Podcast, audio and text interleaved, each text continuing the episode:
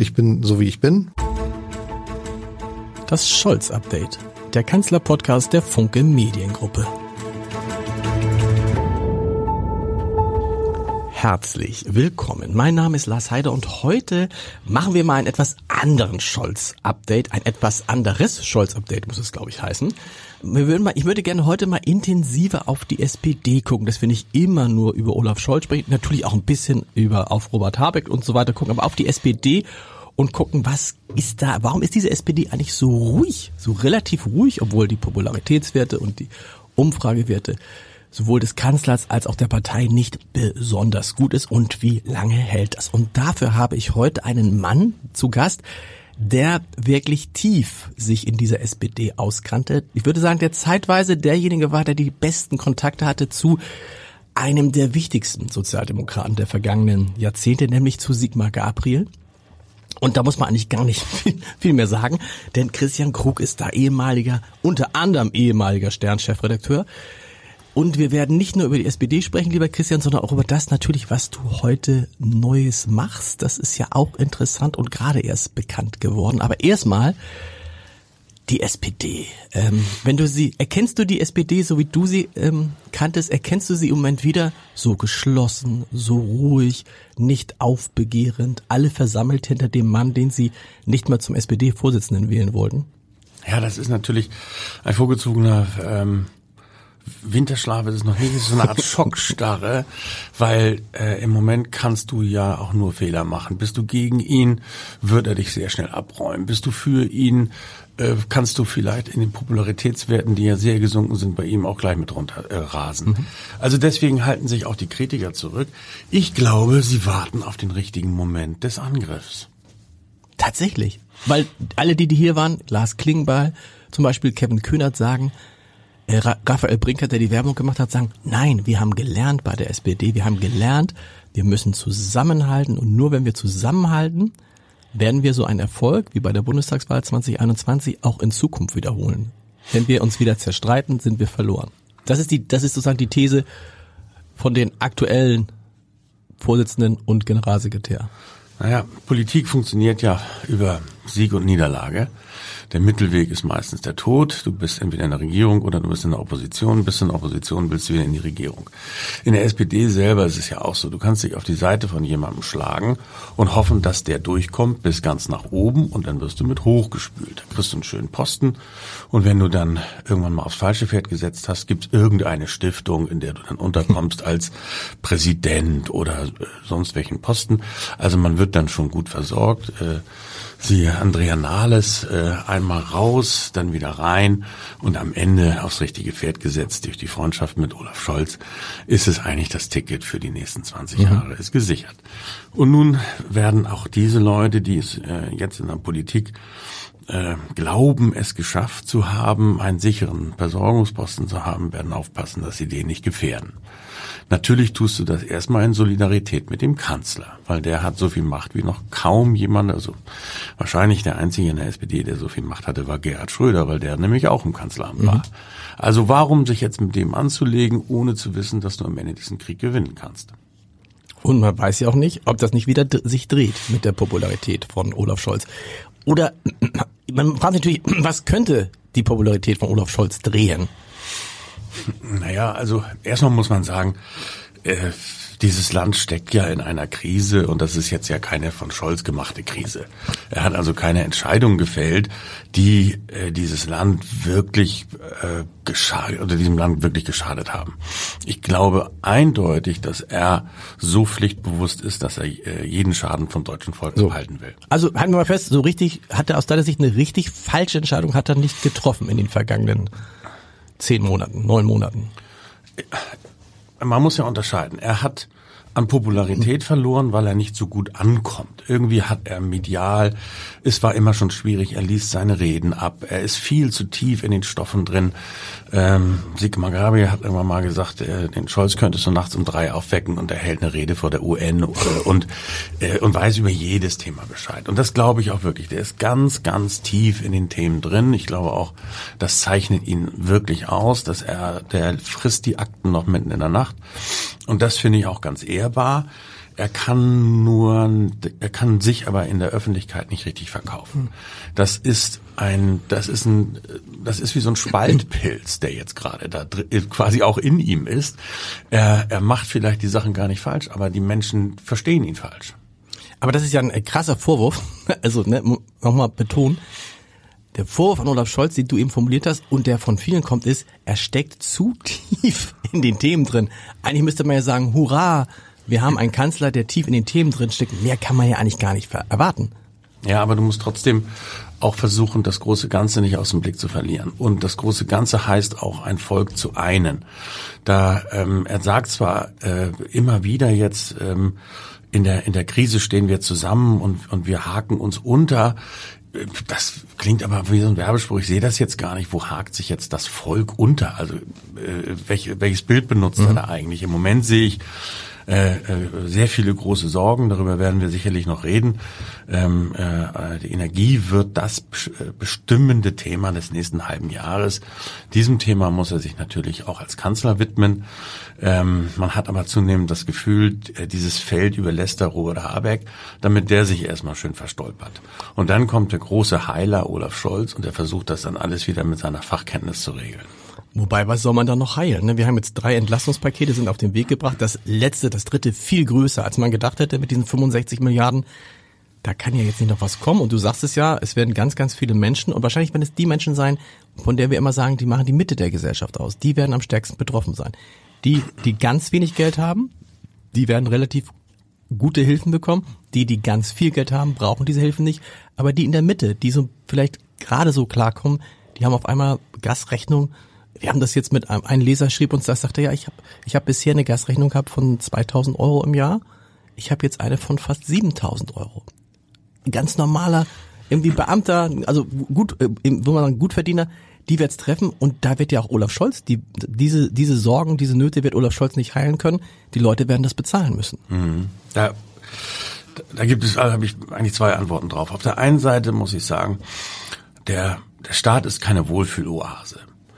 Ähm, wenn man also das, äh, das Gefühl hätte, ähm, der Staat wird das schon richten, der kommt mit einer ganz großen Decke und, und, und wärmt alle Bürger gleichmäßig wie so eine große Heizdecke.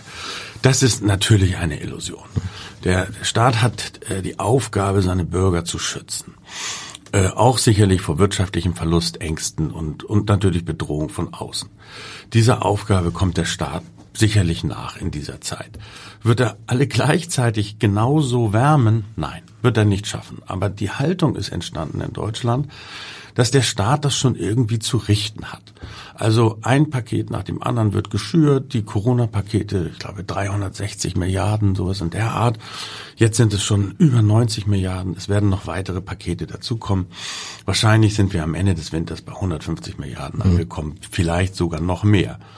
Und die Erwartung des, des, äh, der Bürger ist immer, das reicht alles noch nicht, es muss doch noch mehr da sein. Am Ende das noch mehr wird natürlich dazu führen, dass Steuern erhöht werden und, und irgendjemand wird es schon abbezahlen.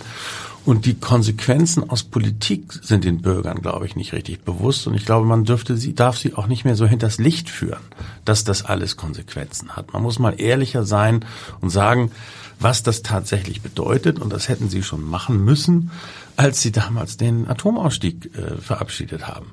Hätten sie sagen müssen, das wird auch Unwägbarkeiten nach sich ziehen, zum Beispiel in den Energiepreisen. Äh, Angela Merkel hat damals drei Sachen gesagt. Erstens, wir verabschieden uns und das ist gut fürs Klima. Zweitens, wir sorgen mit dem Ausstieg für dauerhaft niedrige Energiepreise.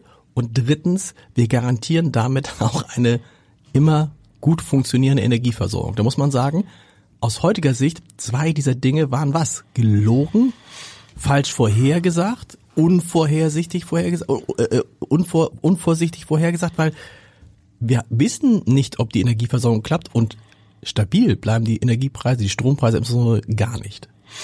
Ja, ähm, ich glaube schon, dass das, das Volk hinters Licht geführt wurde, weil vor allen Dingen der, der sehr populäre, äh, der Ausstieg aus der Atomenergie nach dem Atomunfall in Fukushima ähm, der wurde natürlich allseits beklatscht und hat vor allen Dingen an, an den Rändern der, der CDU auch gepunktet, die sich den, den Grünen auch zugehörig mhm. fühlten, immer mehr, aus Sorge um, um, um so eine Katastrophe hier. Und das hat Olaf Scholz richtig gesagt in der letzten Woche. Ähm, der Ausstieg wurde zwar beschlossen, aber der Einstieg wurde nicht beschlossen. Mhm. Und das ist wiederum eine, eine wirkliche ein wirkliches Versäumnis, ähm, was dadurch kompensiert werden sollte, dass äh, wir billiges Gas ähm, aus Russland bekommen.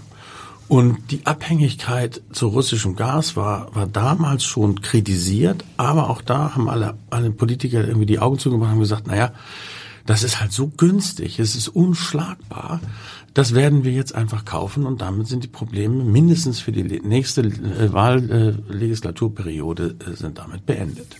Und wenn man dann darauf guckt und auf diese Zeit von Angela Merkel guckt, fragt man sich natürlich, wie konnte diese kluge Frau, Physikerin, Machtmensch, die immer sagte, man muss die Sachen vom Ende her denken. Wie konnte sie einerseits die Atomkraft abschalten, also das einleiten, das erleben wir jetzt. Wir erleben jetzt das Interessante, das ist, das ist genau das, von dem sie damals gesprochen hat. Ende 2022 gibt es keine Atomkraft mehr. Ne? Mhm. So und gleichzeitig aber diese einseitige Abhängigkeit von Russland äh, akzeptieren, vor der sie ja sogar jemand wie Donald Trump gewarnt hat und zwar mehrfach. Du, da haben wir glaube ich alle nicht zugehört, weil wir alle gedacht haben, was der Trump sagt, ist sowieso so der Schwachsinn. Aber wie konnte das Angela Merkel, eine von der wir dachten, die, die so strategisch denkt, die so klug ist, die auch die Zusammenhänge versteht, wie konnte der das passieren? Mhm. Das ist wirklich ein Treppenwitz der Geschichte, dass der allseits verlachte und verhöhnte Donald Trump damals gesagt hat, kauft unser LNG, sonst werdet ihr euch in Abhängigkeit begeben mit den bösen Russen. Und da haben, haben wir natürlich, oder die Deutschen da reagiert, wie, jetzt will der uns auch noch vorschreiben, woher wir genau. unser Gas kaufen. Also jetzt Und das teure, das ist, der macht das ja genau, nur, um damit Geschäfte zu machen. Das teure Gas. Und liest man das jetzt alles nochmal nach, hatte er in diesem Punkt völlig recht. Und Angela Merkel hat sich ausgerechnet, auch das ein Treppenwitz, in die Abhängigkeit eines Systems begeben, in dem sie von dem sie froh war, dass es das nicht mehr gibt, in dem sie aufgewachsen ist und von dem sie froh war, dass es das nicht mehr gibt. Ähm, es gibt Menschen, die sagen, weil sie ja nicht dumm war, kann das nur, kann das irgendwelche anderen Gründe haben. Welche Gründe könnten das sein? Fahrlässigkeit und äh, und natürlich auch äh, Lösungsunfähigkeit, mhm. weil äh, der Ausstieg aus der Atomenergie hätte ja auf der einen Seite bedeutet, man, man verbrennt mehr fossile Energie, Steinkohle, Braunkohle, äh, Öl und äh, oder sogar Holz. Und ähm, und äh, auf der anderen Seite äh, äh, hätte Ihnen damals schon klar sein müssen, dass bei all dem Energiebedarf eines Industrielandes wie Deutschland ähm, äh, Photovoltaik und, und Windkraft nicht ausreichen mhm. werden. BASF als größter Energieverbraucher äh, Deutschlands verbraucht so viel Energie wie der Staat Slowenien. Also wie will man das äh, mit Windrädern und mit, mit Solarenergie schaffen? Es ist unmöglich. Trotzdem haben sie das suggeriert, dass es möglich sei. Und tun ja jetzt ehrlich gesagt immer, jetzt tun sie ja wieder so, ne? Also wenn man Robert Habeck genau zuhört, Atomkraft ist ein Notfallreserve, ja, die letzten drei Meiler, die wir haben. Gas ist ja jetzt keine Übergangstechnologie mehr, sondern Gas ist jetzt I. Und da wollen wir so schnell wie möglich raus. Also auch LNG ist ja nur eine Notlösung. Eigentlich setzen wir voll auf erneuerbare Energien und die Grünen tun doch jetzt so, als ob das funktionieren würde, als ob wir diesen, das haben wir nicht vergessen, den dann gestiegenen Strombedarf, ne, durch Wärmepumpen, durch E-Autos, durch eine Gesellschaft, die elektrifiziert, voll elektrifiziert sein möchte, als ob wir die damit äh, decken können. Ja, und Robert Habeck äh, äh reist um die Welt, zum Teil auch mit Robert, äh, Robert, äh, Olaf Scholz und, und sagt dann, großen Unternehmen und auch Staaten, wir, wir wollen jetzt als Brückentechnologie und wollen wir ganz gerne von euch Gas kaufen, ja. Öl und Steinkohle. Aber nur so lange, bis wir endlich wieder selbst auf den Beinen stehen. Wer, wer, wer soll denn zum Beispiel ein, ein LNG-Tanker bauen, der ja mindestens 20, 30 Jahre in Betrieb sein muss, bis er sich äh, amortisiert hat, wenn der, derjenige, der es beziehen will, sagt, wir brauchen das eigentlich nur für vier Jahre. Ja. macht ja kein Mensch. Und genauso die Staaten. Warum sollte jetzt Norwegen an die absoluten Grenze seiner Gas- und Ölförderung gehen, was ihnen ja später äh, fehlen wird in ihrer eigenen Versorgung, nur weil Deutschland jetzt ein Problem hat? Mhm. Das machen die eine, eine Weile. Sicherlich auch, um die, Gefähr um die Beziehung nicht zu gefährden. Mhm. Das macht auch Holland. Aber wie lange noch? Äh, wenn die, wenn die Norweger aufhören, uns ihr ihr überschüssiges Gas zu geben, dann, äh, dann gehen hier die Lichter aus. Das muss doch allen klar sein. Ähm, da ist wahrscheinlich die Gefahr in diesem Winter die geringere, weil jetzt im Moment alle solidarisch sind, aber mal gucken, was in dem nächsten Winter passiert und so weiter und so weiter. Du sprichst gerade Robert Habeck an. Ich erinnere mich auch, ich glaube, es war in deiner Zeit als Stern-Chefredakteur mindestens ein Titel Robert Habeck. Ich meine, alle haben Robert Habeck gefeiert und dann war er zwischendurch in so, in so einer Delle, ne? also als Annalena Baerbock Kanzlerkandidatin wurde, jetzt wird er wieder überall gefeiert. Man könnte sich vorstellen, man könnte sich wieder einen Sterntitel vorstellen mit Robert Habeck am Strand von, was ich, der Flensburger Förde und so. Was wird noch aus dem? Was, wie, wie gefällt er dir in der neuen Rolle und was wird aus dem? Weil eins kann man sich, glaube ich, eins können wir, glaube ich, hier festhalten. Na klar will der nochmal Kanzlerkandidat werden. Ne? Der macht das Ganze jetzt nicht, weil er so froh ist, jetzt unter Olaf Scholz Vizekanzler zu sein. Ich glaube, das ist auch die Verabredung mit äh, Annalena Baerbock, mhm. dass er beim nächsten Mal dran ist. Ich glaube auch, dass, äh, dass er gute Chancen hätte. Natürlich ist das jetzt äh, ist das jetzt eine sehr problematische Phase für ihn, aber wir haben ja auch keine Wahl. Also er hat ja noch drei Jahre Zeit. Genau. Und und jetzt gilt es auch unbequeme Entscheidungen zu treffen und und da da ist dann auch der Bürger sehr vergesslich. Äh, wollen wir mal sehen, wie es denn äh, im späteren Wahlkampf ist und, und und welche Situation man da hat. Aber ich muss erstmal sagen, das ist ein ganz ein, ein ganz schlauer und ein vernünftiger und, und ehrbarer Mann die, ähm, ob er, ob er dieser, ob er dieser Rolle als Wirtschaftsminister wirklich gerecht wird, steht auf dem anderen Blatt. Mhm. Wahrscheinlich wäre ein anderes Ministerium für ihn besser geeignet gewesen und das wäre das Außenministerium gewesen. Nun ist die Politik aber anders. Sie, sie, sie wird äh, auch nach unterschiedlich anderen Kriterien besetzt. Nun, nun findet er sich damit ganz gut zurecht und, und man hat ja in den letzten Wochen auch gesehen, er, er strauchelt äh, bei, bei Brötchenfragen und Insolvenzfragen, da ist er nicht ganz so trittsicher. Das, ähm, das wird ihm auch noch lange nachhallen, weil man immer das Gefühl hat, er ist als zuständiger Minister der größten Industrienation Europas, versteht er, sag ich mal, die Grundrechenarten des Wirtschaftslebens mhm. nicht. Und die muss er aber in den Griff kriegen. Wir sind da gespannt. Wir wollen ja eigentlich über die SPD sprechen und über Olaf Scholz und Sigmar Gabriel. Das würde mich interessieren. Gehen wir mal weit zurück. 2017. Olaf Scholz war noch in Hamburg und es stellte sich die Frage, es, äh, Sigmar Gabriel war SPD-Parteivorsitzender und es stellte sich die Frage, wer wird Kanzlerkandidat? Und dann sah es zunächst so aus, als gäbe es nur zwei Kandidaten, nämlich entweder Sigmar Gabriel als der Kanzlerkandidat, als der SPD-Vorsitzende, der den Zugriff automatisch hat, oder Martin Schulz. Und ich erinnere mich, bei irgendeiner Pressekonferenz sagte dann ähm, Sigmar Gabriel in so einem Nebensatz, na ihr fragt immer nur nach uns, nach, nach mir und nach Martin Schulz, aber es gibt ja noch ja einen dritten, den erfolgreichen Bürgermeister Hamburgs, Olaf Scholz. Und spätestens nach dem Satz, ich würde sagen schon vorher, ähm, gab es bei Olaf Scholz eine gewisse Unruhe. Und ähm, ich weiß das, weil wir auch mal darüber gesprochen haben. Ja, natürlich hätte er sich auch schon im Jahr 2017 zugetraut, Kanzlerkandidat der SPD zu sein. Und er hätte sich auch zugetraut, Angela Merkel zu schlagen. Also damals hat man drüber gelacht, heute lacht man über solche Sätze nicht mehr, weil 2021 hat er es ja wirklich, ist ja wirklich das, was er sich vorgenommen hat, eingetreten.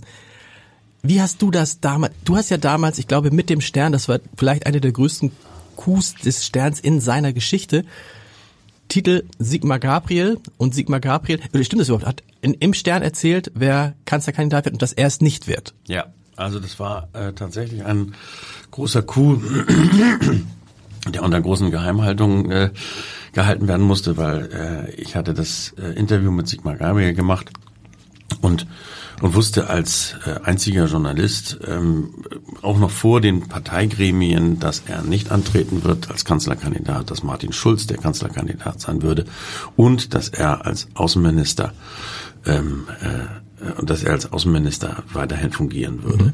Also das war ein großes Paket.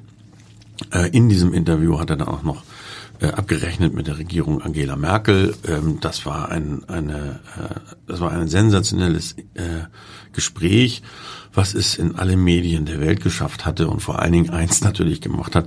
Er hat damit allen Gremien bei der SPD den Kopf gestoßen, weil die mussten das aus dem Stern erfahren, wohin ihre Partei geht. Und er hatte das alles eigentlich im Alleingang entschieden. Olaf Scholz tatsächlich konnte sich Hoffnung machen, äh, Kanzlerkandidat zu werden und Konnte er sich wirklich Hoffnung machen oder hat Gabriel damit nur gespielt? Naja, Olaf Scholz traute sich auch damals schon alles zu. Ja. Ich wäre er Katholik, würde er sich auch das Papstamt zutrauen. Ja. Also das muss man mal so sagen. Der, der, der so bescheiden wirkende Olaf Scholz, der manchmal so ein bisschen verdruckst daherkommt, hat ein unglaubliches Ego. Und ähm, und er war damals auch überzeugt, dass er Angela Merkel schlagen kann. Das wiederum, ähm, glaube ich, wäre ihm auch gar nicht gelungen. Aber er war davon überzeugt. Nur Martin Schulz hatte damals eine große Popularität. Es ging um Europa. Man darf nicht vergessen, es ging auch damals noch um den Brexit. Und es waren, es waren sehr, sehr viele große europäische Themen auf der Agenda. Und da kam ein Hamburger Bürgermeister doch etwas kleinkariert daher. Mhm. Immerhin, ähm, äh, es ist eine der kleinsten Wahlbezirke äh, Deutschlands und nun der wollte nun ausgerechnet Deutschland regieren und damit eigentlich auch Europapolitik machen.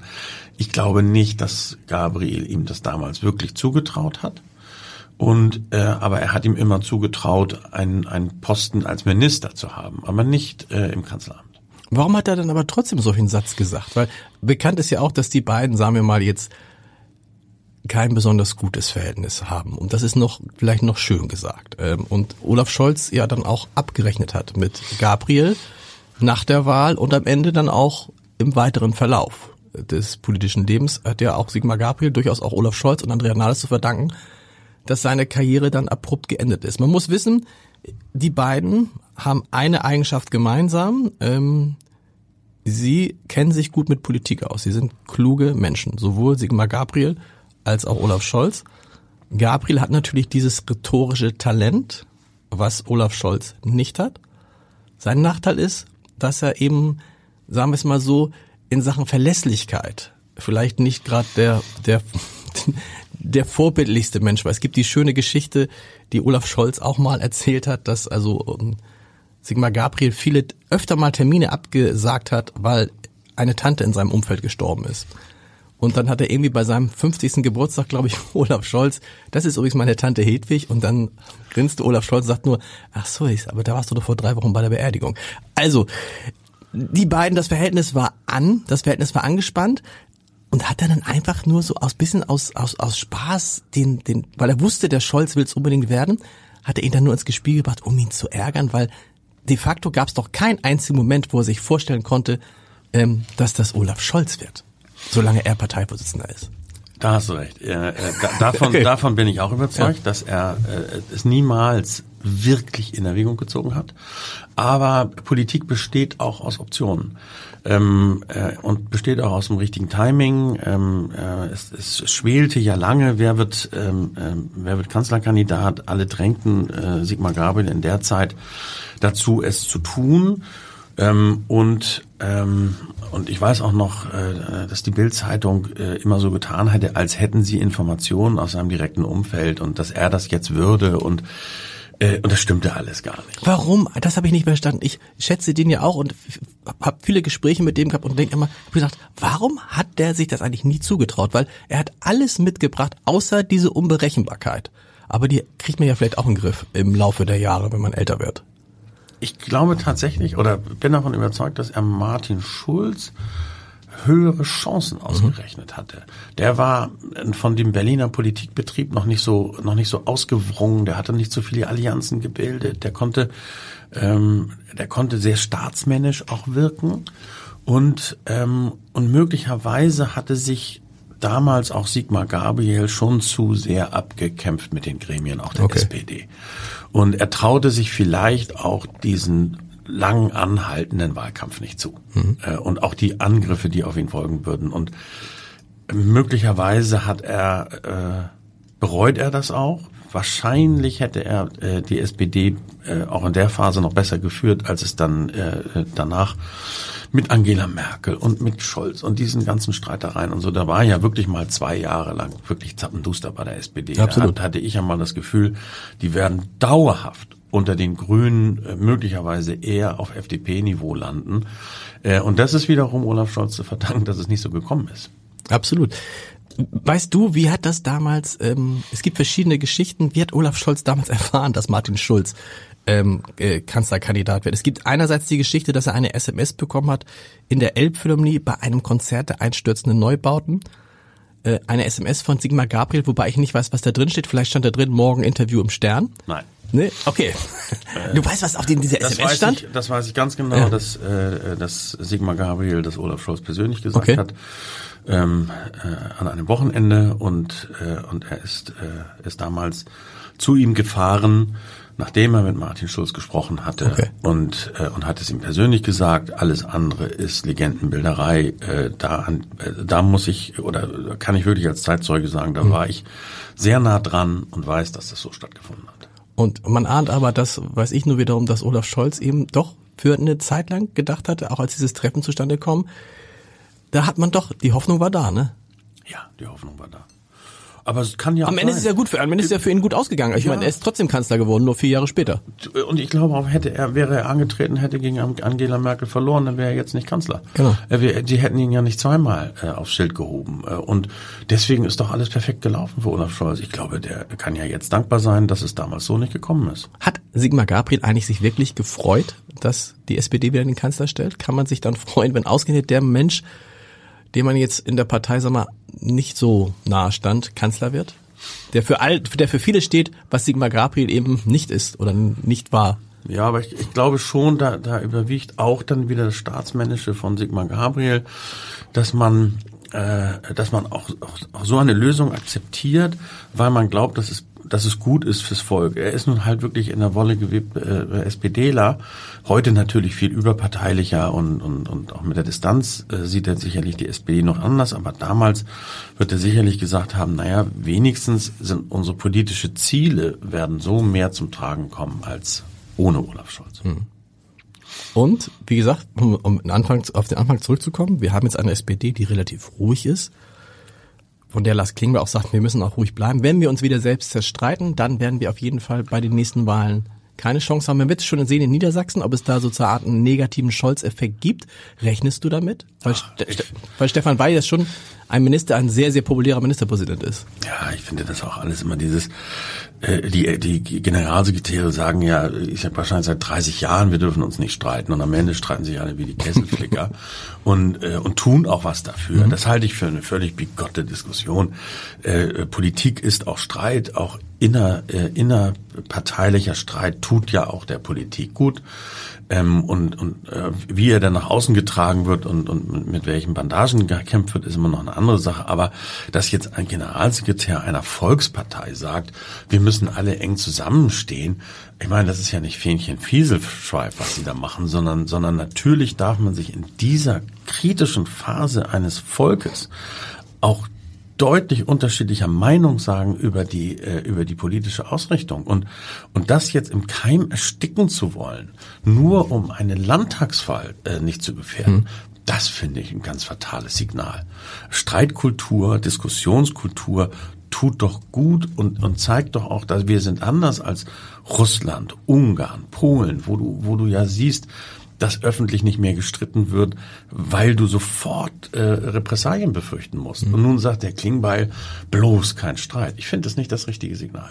Wirst du eigentlich mal über diese, über diese Phase, über all das, was du damals erlebt hast, weil das klingt ja sehr interessant und es klingt auch danach, als ob du noch Dinge erlebt hast, die du noch nicht erzählt hast und leider auch noch nicht hier erzählst.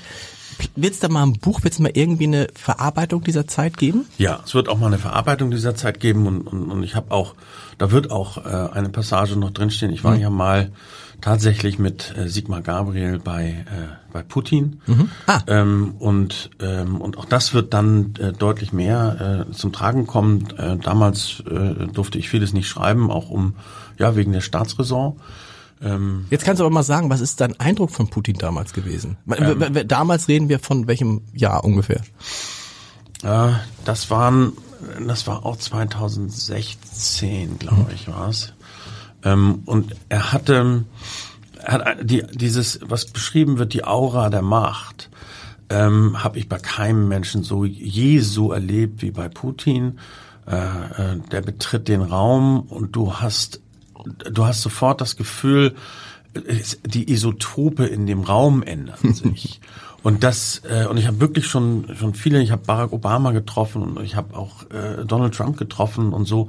Niemand hat niemand hat den Raum so verändert. Barack Obama kann das auch, mhm. aber witzigerweise zum Positiven. Also der kommt rein und man freut sich, man möchte zu dem hingehen und ihm die Hand reichen und irgendwie denken, man ist irgendwie so auf der guten Seite der Macht. Wenn, Star Wars äh, äh, Zuschauer kennen das.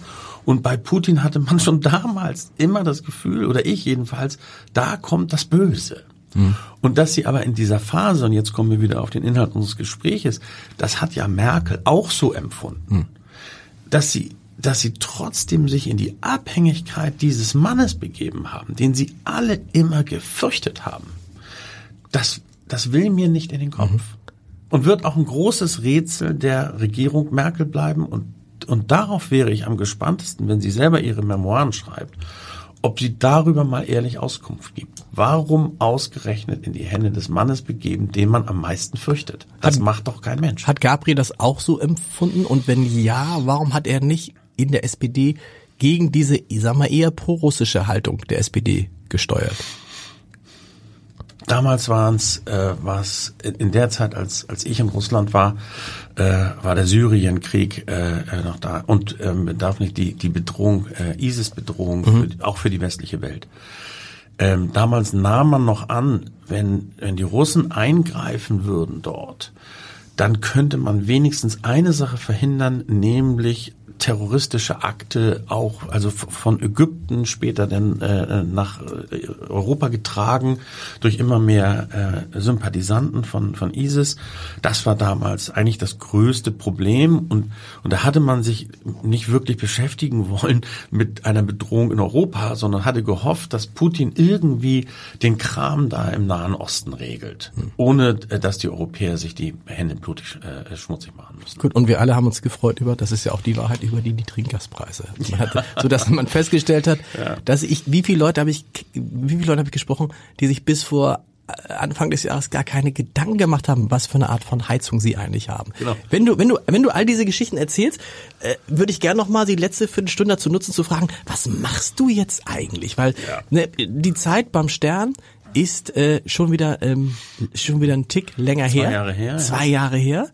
Ähm, in der Zwischenzeit hat es da auch schon wieder Veränderungen gegeben. Zum Glück. Das geht ähm, zum Glück. Äh, zum Glück.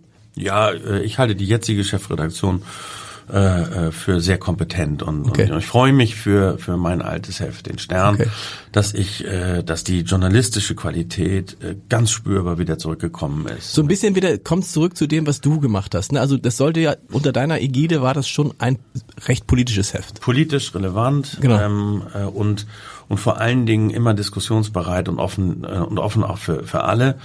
Ähm, ich, ich, äh, ich, ich glaubte immer daran, äh, keine vorgefertigte Meinung zu haben und auch in, in meiner Redaktion damals beim Stern äh, wurde ich immer schon sehr kritisch beäugt, wenn ich mich mit äh, wenn ich mich mit Herrn Lindner traf, äh, ähm, mal zum Abendessen für ein Hintergrundgespräch, mhm. dann haben sie immer alle gedacht, oh, jetzt äh, schmiede ich Allianzen mit Christian Lindner.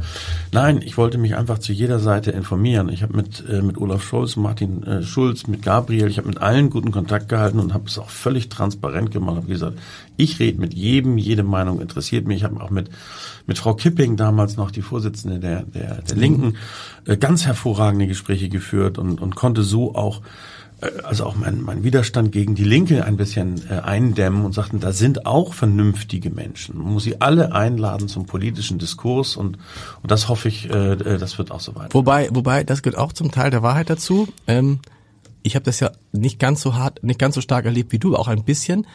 Ähm, du hast jetzt eine besondere Beziehung zu Sigmar Gabriel und ein besonderes Verhältnis auch eine besondere Nähe, wobei ich jetzt nicht die inhaltliche Nähe meine, sondern einfach die Nähe. Also man war, man hat sich oft getroffen und ähm, so ein bisschen ist es ja bei mir mit Olaf Scholz gewesen, wobei ich jetzt mich mit dem nicht privat oder so getroffen habe, aber eben ich war halt relativ viel mit dem zusammen, habe relativ erlebt und da muss man auch sagen, das wird einem ja manchmal auch dann so, auch in der Redaktion, hm, ist das zu nah? Ne? Also ja. andererseits muss man natürlich sagen, ohne diese Nähe kriegt man dann bestimmte Informationen nicht und kann bestimmte Sachen nicht machen. Es ist, äh, ich bin davon überzeugt, dass man auch Nähe zulassen muss, ähm, äh, auch als Chefredakteur. Es, es gibt, wir haben ja kein Richteramt, sondern mhm. wir haben, wir haben ein äh, wenn es man überhaupt ein Amt nennen möchte. Wir haben, äh, wir haben eine Stellung, in der wir unseren Lesern verpflichtet sind, und sie bestmöglich zu informieren. Ähm, manchmal muss man eben auch diese Beziehung pflegen, um an Informationen ranzukommen. Ist man also äh, dazu gezwungen, nur auf Pressekonferenzen zu geben, es wird ja nirgendwo so viel gelogen wie auf Pressekonferenzen, dann wird man auch nie seine Leser informieren können. Also es ist, es wird deswegen immer weiter Hintergrundgespräche geben, deswegen sind auch die Reisen mit Politikern in, in, in ferne Länder wichtig, um sich mal näher zu kommen und auch um Barrieren abzubauen. Mhm. Also wir stehen ja nicht auf zwei Seiten, äh, äh, nur weil die einen Politik machen, die anderen Journalismus. Im Endeffekt wollen wir alle unser, unsere Leser am, am besten informieren und das wirst du auch wissen, äh, Hintergrundgespräche sind dafür sehr nützlich und da muss man auch Nähe zulassen. Und es sind auch manchmal eben, dass man abends mal zusammensitzt, äh, zwei, drei, vier Stunden ja. So ist es. Du anders ja. äh, anders, funkt, anders funktioniert das glaube ich nicht. Äh, ja. Und ich, es gab Zeiten, wo wo ich äh, wo ich von von äh, Politikern jeden Tag äh, äh Dutzende von SMS bekam.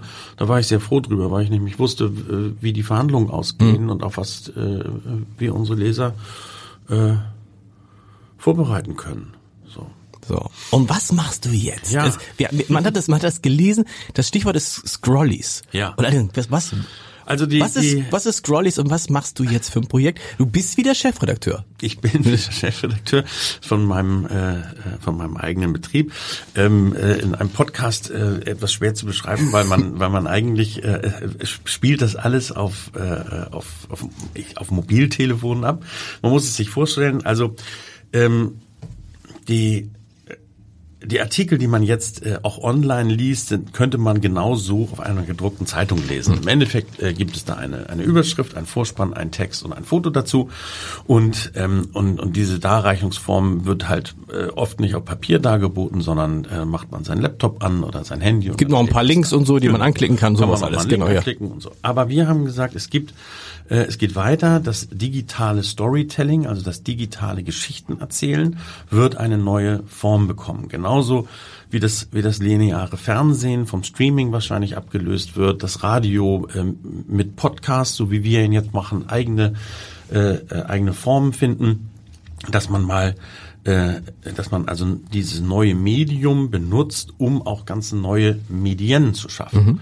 Und so machen wir also digitales Geschichtenerzählen und wir haben eine Software entwickelt, die heißt Wischler, äh, eine Eigenentwicklung und da können wir in, in, in dieser Software, um Geschichten zu erzählen, äh, Fotos, Texte, Animationen, Grafiken, Videos äh, verarbeiten und so ausspielen, dass wir jemandem einen Link schicken, ähm, ähm, zum Beispiel einmal am Tag dann äh, erscheint dieser Link. Schönen guten Tag, freut mich, äh, dass Sie bei Scrollytelling dabei sind. Dann drückt man auf diesen Link und dann macht sich diese Geschichte auf und man rollt mit dem mit dem Daumen, deswegen to scroll, also mhm. hochrollen, ähm, diese Geschichte auf und dabei entblättert sich in eigentlich Kurzform wie eine wie eine Audio, audiovisuelle Geschichte ähm, äh, Fakten über die das Zeitgeschehen. Mhm. Wir machen zum Beispiel jetzt gerade haben wir eine, eine machen wir eine große Serie tatsächlich über äh, über Energie, mhm. LNG, Gas, Erdgas. Woher kommt das eigentlich? Wie wird es verarbeitet? Und das wird man dann ab Herbst in in einer äh, in einem Medium finden, was wir nennen Five Times, also fünfmal. Ähm, äh, das wird fünfmal die Woche, immer um 17 Uhr, bekommt derjenige, der sich bei uns anmeldet. Also so ein bisschen, genau, so ein bisschen wie so ein, eine WhatsApp. So wie, so, genau, wie man wie man so kennt vom Fernsehen. Es gibt dann irgendwie ja. einen Punkt und da kriege ich, da kommt Exakt die Tagesschau. So. Und da kommt, okay. Die, wie äh, äh, Deutschen lieben ja Regelmäßigkeiten. Ja. Die, die Tagesschau fängt ja auch nicht um fünf nach acht an, sondern um acht, also um Punkt 17 Uhr wird es dann auf deinem Handy Bing machen und dann äh, gucke ich darauf, man weiß es schon, gleich klingelt's und dann äh, drücke ich drauf und kann mir eine Geschichte äh, oder kann mich vertiefen in eine Geschichte und mein Wissen äh, verbreitern über etwas. Das kann sein, wie funktioniert Inflation? Mhm. Äh, welche, äh, welche, äh, was ist mit den Preissteigerungen zu rechnen? Mhm. Äh, äh, wir wollen versuchen allerdings nicht tagespolitisch äh, zu sein und das alles zu kommentieren. Also wir wollen nicht dem, den Tageszeitungen Konkurrenz machen, sondern wir wollen immer ein, ein Wissen vertiefen. Und, äh, und das soll auch Bestand haben. Also wenn wir einen sogenannten Scrolly machen über über Fracking und LNG kann man sich das an dem Tag angucken, aber auch noch in einem Monat, weil äh, diese Technologie äh, zu verstehen, glauben wir nach wie vor, ist, äh, ist sehr relevant. Und also wird es gar nicht so, was man jetzt bei dir denken würde, gar nicht politisch? Doch, doch. Ähm, auch auch politisch. also wird es sowas, wird es Interviews geben? Auch das kann man in Scrolly-Form machen. Äh, wir probieren gerade alle Formen aus. Wir hm. haben äh, kreative, grenzenlose Freiheit. Ähm, äh, wir haben nur eine Sache, das ist unser unser Credo und unser äh, Manifest ist äh, Nachrichten ohne Spin. Wir sind kein Meinungsmedium, wir sind kein Haltungsmedium. Bei uns gibt es nur Fakten. Mhm. Und wir wollen, wir haben keinen Erziehungsauftrag, sondern wir haben nur oder wir sehen in uns einen Auftrag, äh, Fakten zu liefern, damit man zum, zum Beispiel am Abend einfach fit ist und mit einer Unterhaltung teilzuhaben und zu sagen, so, ich weiß jetzt, was Fracking und LNG ist. Mhm. Weil das habe ich nämlich in diesem Scrolly verstanden. Mhm. Oder ich weiß jetzt auch, ähm, ich weiß jetzt auch, äh, wie das World Wide äh, Web wirklich funktioniert und zusammengehalten wird, weil das habe ich nämlich in fünf Minuten verstanden, indem ich so eine Geschichte angeguckt habe. Ich weiß jetzt auch, wie eine Wärmepumpe funktioniert. Das ist ja, glaube ich, das, das Lieblings das Lieblingsthema, wo alle sagen, das ist ich, also mein Lieblingsthema, wenn Leute sagen, ich tu, ich hätte so gerne eine Wärmepumpe, aber es geht ja bei mir nicht. Ich habe ja keine Fußbodenheizung. Mhm. Eine, eine, ja, ja, ich habe mich jetzt tief da rein, es ist schwer zu, es ist echt gar nicht so einfach zu erklären, in einem Text ist es, glaube ich, einfach zu erklären, wenn man miteinander spricht oder vielleicht zu einem Scrolly, weil zum Beispiel das totale Humbug ist, ne? du brauchst keine Fußbodenheizung, du brauchst nur Heizung mit einer niedrigen Vorlauftemperatur. So, und jetzt zeigen wir, die, das könnte man aber auch natürlich wunderbar. Man, man kann alles, in, man kann das Schöne, man kann alles in den sogenannten Scrollies erzählen. Wir machen jetzt zum Beispiel eine Sache, warum singen Vögel? Ähm, äh, kann man hervorragend mhm. erklären. Mhm. Oder ähm, äh, warum fliegen die Störche nicht mehr nach Marokko? Eine Erklärung ist nämlich, die bleiben auf den Müllkippen äh, in, in Südspanien okay. hängen und da finden sie so viel Nahrung, dass sie nicht mehr nach Wer recherchiert das Ganze? Ein Team von, äh, von einem Dutzend äh, Journalisten, Grafikern, äh, auch international besetzt. Wir haben eine Australierin im Team, wir haben eine südkoreanische äh, Infografikerin, weil die sowas hervorragen mhm. können. Und wir haben also ein international besetztes Team, was tatsächlich auch interkontinental arbeitet. Äh, völlig digital. Ähm, wir haben auch äh, äh, sehr modern einen, zwei Standorte, einen in Hamburg, einen in, in Berlin. Die Standorte spielen aber eigentlich für das Zusammenarbeiten keine Rolle mehr. Wir treffen uns tatsächlich über Zoom, Team und andere Konferenzen, die die, die meisten Leser kennen werden, in, in virtuellen Räumen. Und, äh, und das finden wir auch hervorragend, weil wir alle gleichzeitig an Geschichten arbeiten können. Das ist ja eine, eine ganz interessante Entwicklung. Darüber könnte man fast mal einen eigenen Podcast aber nicht hier machen.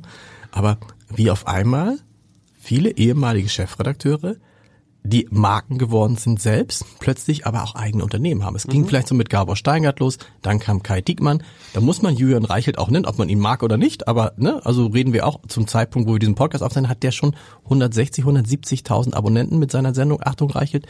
Jetzt kommst du irgendwie äh, und das hängt womit zusammen? Das hängt mit der mit der Langsamkeit verschiedener Medienmarken zusammen, das hängt mit der Krise des öffentlichen Rundfunks zusammen. Wieso wieso ballt sich das gerade so?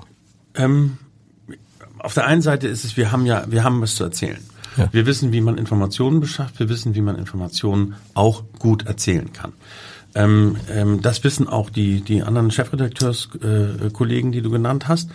Und, äh, und, wir, und wir merken auch, dass äh, sicherlich alle gleichzeitig, dass das Informationsbedürfnis ja nicht abgenommen hat. Mhm.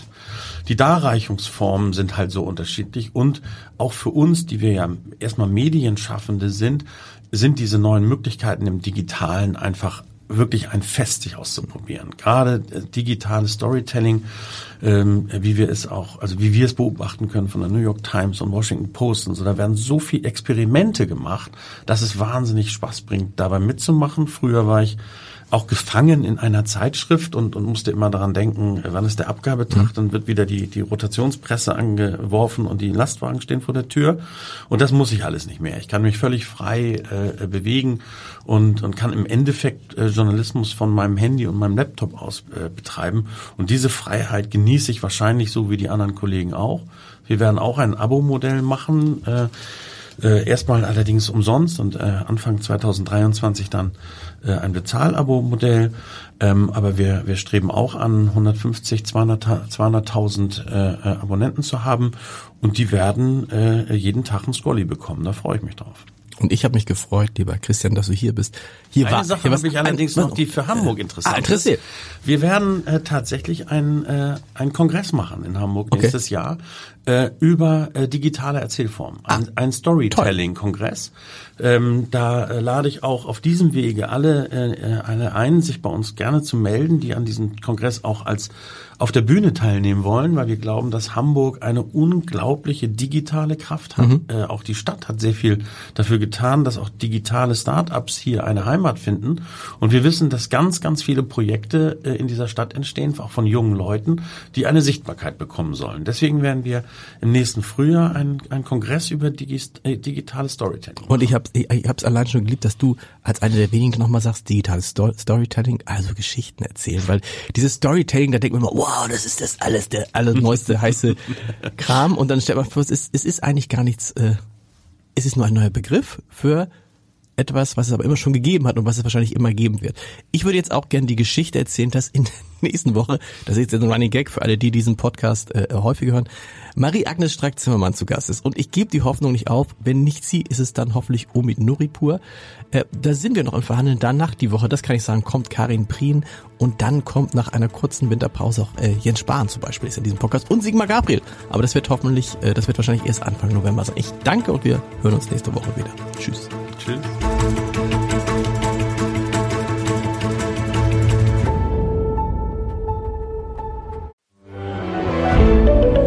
Ein Podcast von Funke.